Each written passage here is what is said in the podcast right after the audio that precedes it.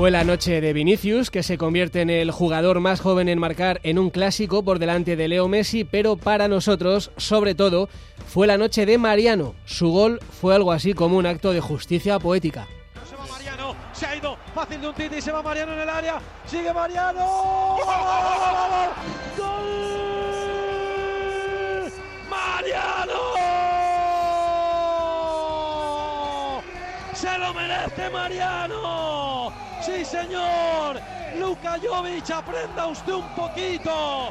Mariano, cantera, garra, lucha, coraje, actitud. Mariano sale y marca gol. Se lo merece Mariano. Para cerrar el partido, marca Mariano. Real Madrid 2, Barça 0. Se lo merece Mariano, decía nuestro compañero Carlos Rodríguez. Creo que en Cataluña también hay mucha gente feliz hoy y gente que piensa lo mismo, que se lo merecía Mariano, y si no que se lo pregunten a Manolo Romero, que es quien lo llevó al Real Madrid.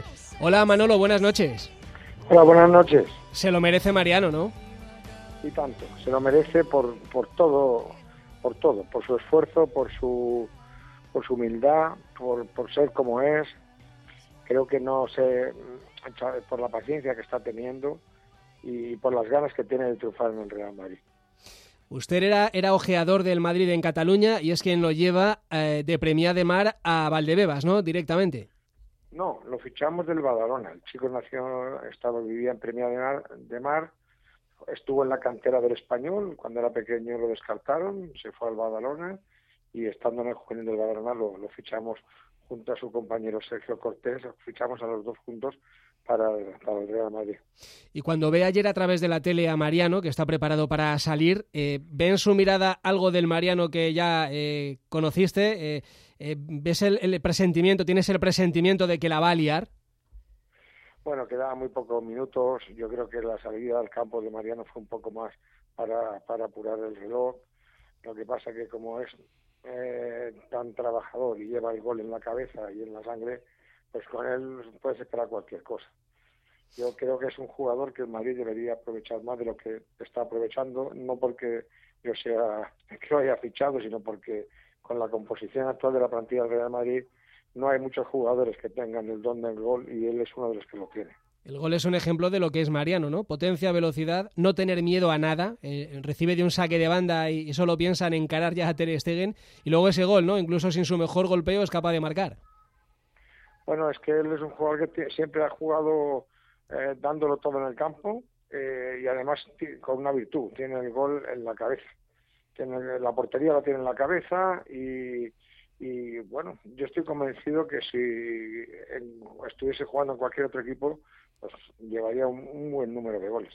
En el Real Madrid es más complicado jugar y espero que a partir de este momento, pues esto le haga abrir los ojos un poco al entrenador de que a veces eh, están las cosas más cerca de lo que parecen. Desgraciadamente en el fútbol español y bueno, en casi todos se valora muchas veces más el producto extranjero que el de casa.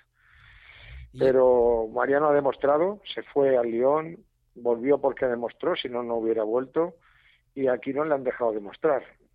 Eh, yo muchas veces ahora comparando con Haaland, digo, si él hubiera tenido las oportunidades que ha tenido Haaland en el Salzburgo, pues a lo mejor hoy Europa hablaría de Mariano Díaz y no de, de Erling Haaland. Mm. Es, es una comparación, ¿no? Pero los dos son jugadores parecidos, jugadores con, con instinto killer, que justamente es lo que no tenemos en el Real Madrid. es un, poco, es un poco extraño, ¿no? Porque fue precisamente Zidane el que, el que quiere a Mariano, ¿no? Y luego tiene a Mariano y, y no lo ha optimizado, no ha optimizado ese recurso.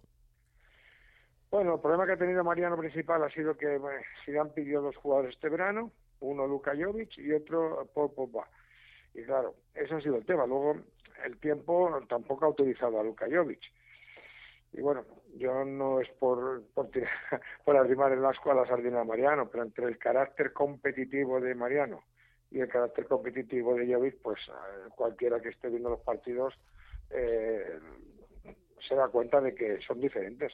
No estoy con eso criticando al jugador, al jugador eh, Jovic, pero el Marine arriba necesita a veces este plus de garra que Mariano da, este, este, esta sensación de que en cualquier momento te puede hacer un gol, porque no te puedes despistar, es muy bueno de cabeza, tiene buen golpeo, las lucha todas, eh, bueno, y aparte ama al Madrid, que eso es un plus, siempre es un plus.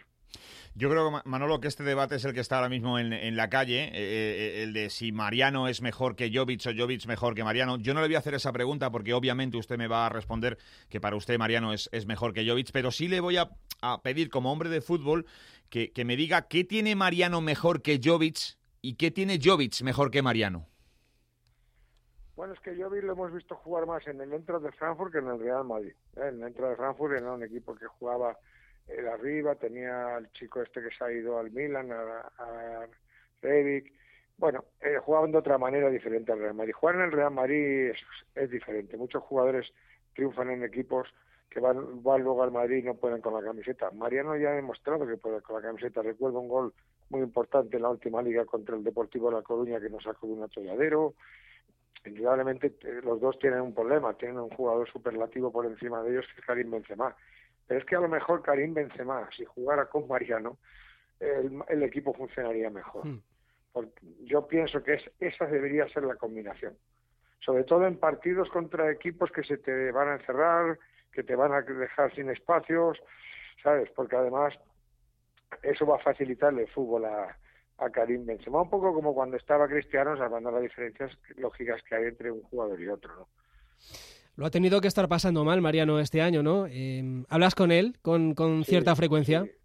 Sí. sí. es un chaval muy sufrido, luego también ha tenido el problema de la lesión, pero realmente él tiene una cosa muy buena, no se da por vencido, él personalmente es el primero que piensa que no es inferior a, a, los compañeros que están disputándole los minutos y, y yo, eh, yo pienso, igual que muchos de vosotros, que no es por el gol que hizo ayer, sino por sus características, por su manera de jugar y por cómo el equipo necesita un, un jugador que sea una amenaza permanente de gol como lo es Mariano Díaz, eh, debería tener más participación en, los partidos. ¿Y cómo está él hoy? ¿Han tenido la ocasión de, poder hablar? Bien, está bien, es expectante saber qué pasa, porque claro, ahora viene la convocatoria del Betis y Zidane como nos desconcierta mucho con sus convocatorias y sus alineaciones, veremos a ver si esto tiene continuidad.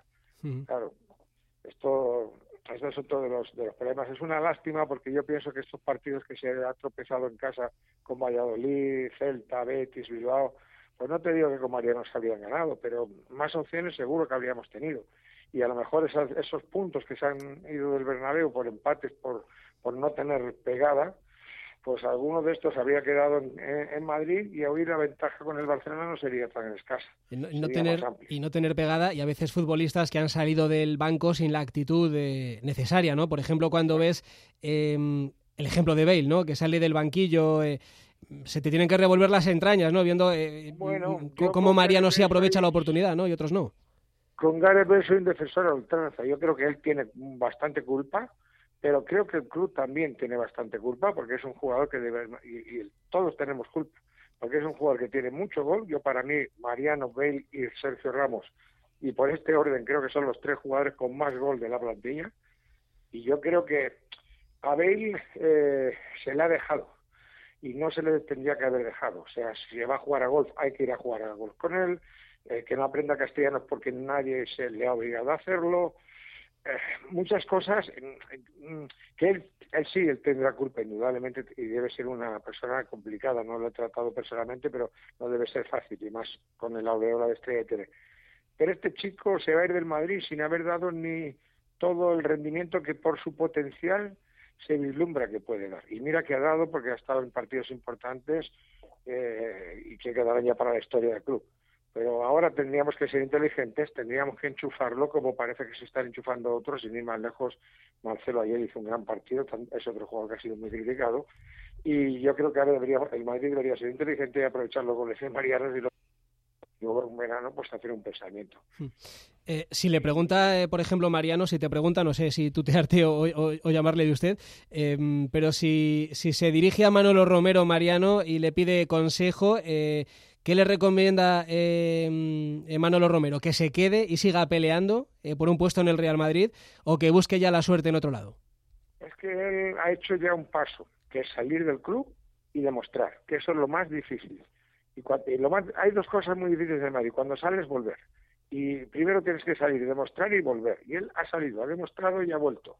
Entonces ahora él no se quiere ir, tiene la espina de no quererse salir del club sin volver a demostrar que es válido para el Madrid. Hoy todo el mundo, lógicamente, está hablando de su gol de ayer por la repercusión que tiene, pero yo lo que quisiera es que tuviera continuidad, porque estoy convencido que puede ser un gran recurso para, para nuestro equipo en las jornadas de, en estas 12 finales que quedan para de aquí a final de temporada, que serán 12 finales. Y para bien o para mal, sí. Eh, para el partido de vuelta en Manchester, yo por supuesto contaría con él. Mm. Y para bien o para mal ya hemos visto que un clásico a veces es el tipo de partido que puede cambiar la vida de un futbolista o la carrera de un profesional y que puede ser un punto de inflexión. Y a lo mejor lo es para Mariano. A ver cuáles son las convocatorias, como, como dices tú, de, de Zidane en las próximas semanas.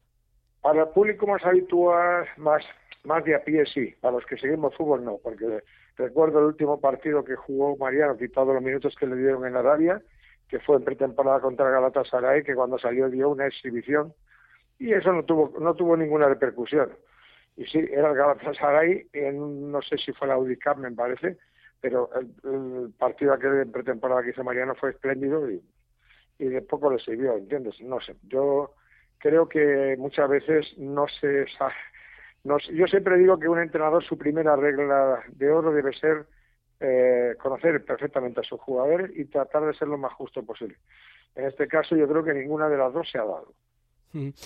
Em, bueno, pues vamos a ver en, las próximas eh, semanas. Sería mucho pedir, Manolo, si, te pedimos más o menos que nos digas el tono de, esa conversación que hemos mantenido con, Mariano hoy, esa, esas palabras que has tenido con él.